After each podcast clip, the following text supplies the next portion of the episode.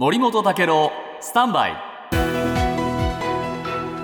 長官読み比べです、はい。今日の朝日新聞の一面トップの記事、えー、2022年7月9月期のお GDP えーこれはね0.3%減ということで年率換算すると1.2%減になってしまいました、えーどうしたんだよって話なんですね。っていうのも、えーエコノミストがあー大抵みんなねプラス成長を予測していたんです。それがマイナスになっちゃいました、なぜか、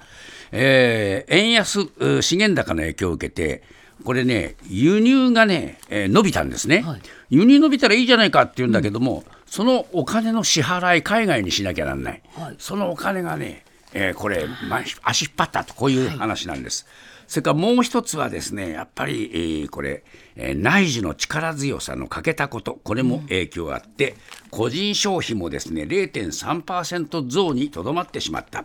で10月以降、さらなる物価上昇で消費に、えー影を落とすんではないかとこう見ているんですね。そうした中で今日東京新聞の社説、ところが政府・与党内で防衛費増額の財源として所得、法人の2税の増税論がこれ出てきていると。で増税実行すれば経済成長のマイナス幅は一気に拡大するぞと。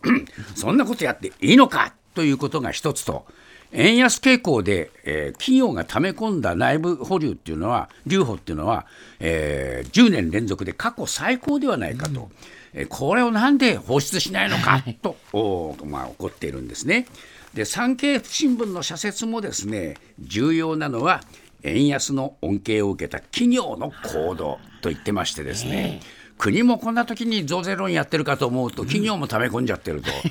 これではね、やっぱり一般の人たちの生活っていうのはちっとも良くならないじゃないですか。まあやっぱりね国も企業ももうちょっと考えてくれよってことですな。